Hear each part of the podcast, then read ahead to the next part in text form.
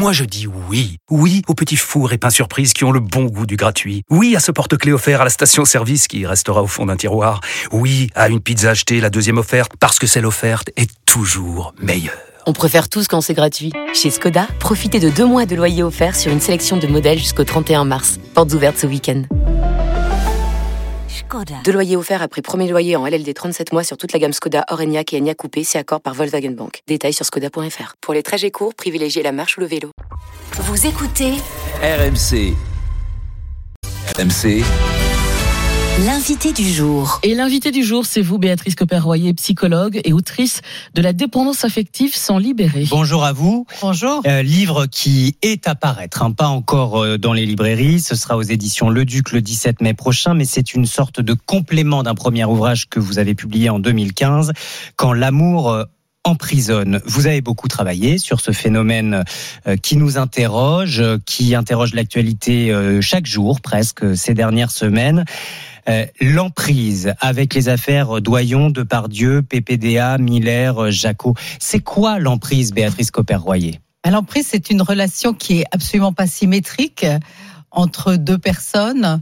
Euh, pas symétrique parce que pour une question euh, euh, de pouvoir, euh, d'âge, euh, de fonction, euh, une, une des personnes va avoir un, un ascendant très fort sur l'autre. Par exemple, si on prend le- l'exemple des adolescentes qui sont vulnérables parce qu'elles sont en recherche d'identité, de, de, de figures de soutien, etc., d'identification, euh, un- un- une personne beaucoup plus âgée, euh, un peu connue, euh, va avoir forcément un ascendant et, et, et peut très très facilement. euh, C'est le mécanisme qu'on a observé entre Judith Godrèche oui, et Benoît Jacot. Absolument, c'est-à-dire que le, décalage d'âge, une jeune adolescente, 14 ans c'est très jeune, et un, un metteur en scène connu, 50 ans, en pleine maturité, etc., qui va user de son aura euh, pour finalement euh, obtenir euh, tout et n'importe quoi d'une jeune adolescente qui... qui d'une certaine façon est sidérée de ce qui lui arrive et n'a plus euh, son libre arbitre. Dans ce cas-là, c'est un critère euh, d'âge, mais on peut D'âge et de pouvoir. et de pouvoir, mais on peut aussi être dans une relation amoureuse et euh, subir ou provoquer cette cette emprise alors qu'on a le même âge et que en question de, de pouvoir, on n'en a pas forcément a priori sur l'autre. Oui, alors bah, il y a aussi des relations euh, perverses. euh, Oui, le parce que le vous, parliez de, de relations dissymétriques. Oui. Dans une relation amoureuse, c'est toujours en quelque sorte dissymétrique. Je suis, je suis d'accord, mais euh, il y a ce qui, dans- ce qui fait la différence avec l'emprise, c'est qu'il y a quand même euh, chacun peut garder une liberté. Euh, ce qui, ce qui, ce qui caractérise la, la relation d'emprise, c'est que tout d'un coup, il y a un enfermement et une, privation de liberté qui fait que l'autre est, est capti- devient captif en réalité. Et là où c'est insidieux, c'est que c'est c'est progressif. Oui, absolument, c'est progressif et c'est très, euh, c'est subtil et euh, euh, très manichéen en réalité. C'est aussi ce qui explique que la prise de conscience peut être très longue et que ça nous saute aux yeux que des années après. C'est le cas de Judith Godrèche, Oui. mais d'autres exemples. Bien sûr. C'est aussi la question, pardon, mais euh, qu'on reproche souvent euh, de, de poser d'ailleurs euh, aux, aux victimes. Mais pourquoi parler maintenant? Pourquoi vous, vous vous vous en rendez compte que des années après? Parce que justement, il y a des, euh, bah, par exemple, je, pense que dans le cas de Judith Godrèche, c'est le témoignage euh, euh, du consentement de Vanessa Spengora qui l'a, qui tout d'un coup l'a, lui a fait prendre conscience qu'elle aussi, elle était concernée par ça, que c'était une histoire qui était très très proche et parallèle. Je pense qu'il y a des, des espèces de déni longtemps. Euh, et puis que tout d'un coup, euh, euh, le voile tombe et il y a une prise de conscience qui est, qui est très douloureuse. Et à ce moment-là, il y a une, une nécessité d'en parler et, de témoigner.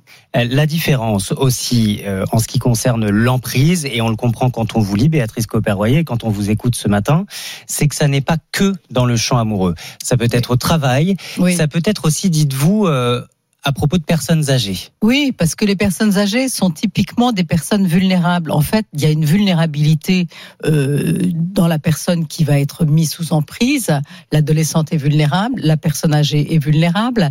Et donc, il suffit que quelqu'un, on l'a vu par exemple dans le cas de, l'affaire Liliane Bettencourt, que quelqu'un tout d'un coup euh, prenne un espèce d'ascendant euh, sur cette personne qui euh, qui est affaiblie et qui, qui en même temps peut se réjouir de, de, de, des- petits plaisirs qui, qui lui sont accordés dans cette relation. Il y a à ce moment-là une espèce de prise de pouvoir insidieuse qui fait que euh, la, le, jugement est altéré en réalité. Il y a toujours une forme d'admiration pour Oui. euh, celle qui euh, est sous- en situation d'emprise pour son prédateur. Oui. Ça démarre toujours par oui, là. et on voit ça dans des relations, par exemple, de travail. Euh, le, le, le, le- le chef, par exemple, de, le, patron entre guillemets, peut avoir un ascendant très fort parce qu'il est très très très admiré. C'est euh, le jeune arrive, le, euh, le jeune salarié arrive, et c'est euh, c'est un peu son idéal, son patron.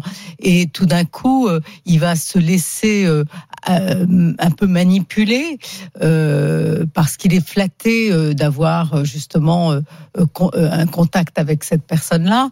Et puis petit à petit, il va se laisser envahir, envahir, envahir, et il va se rendre compte à un moment, parce que peut-être quelqu'un à l'extérieur va lui faire la, la- la remarque, qu'il il, il accepte des choses qui sont Il inacceptables. s'en rend pas compte, euh, pas compte tout de suite. Est-ce que le patron s'en rend compte, lui? Est-ce Ah oui. que quand euh, on est euh, à l'initiative de cette emprise, on s'en rend compte? Oui.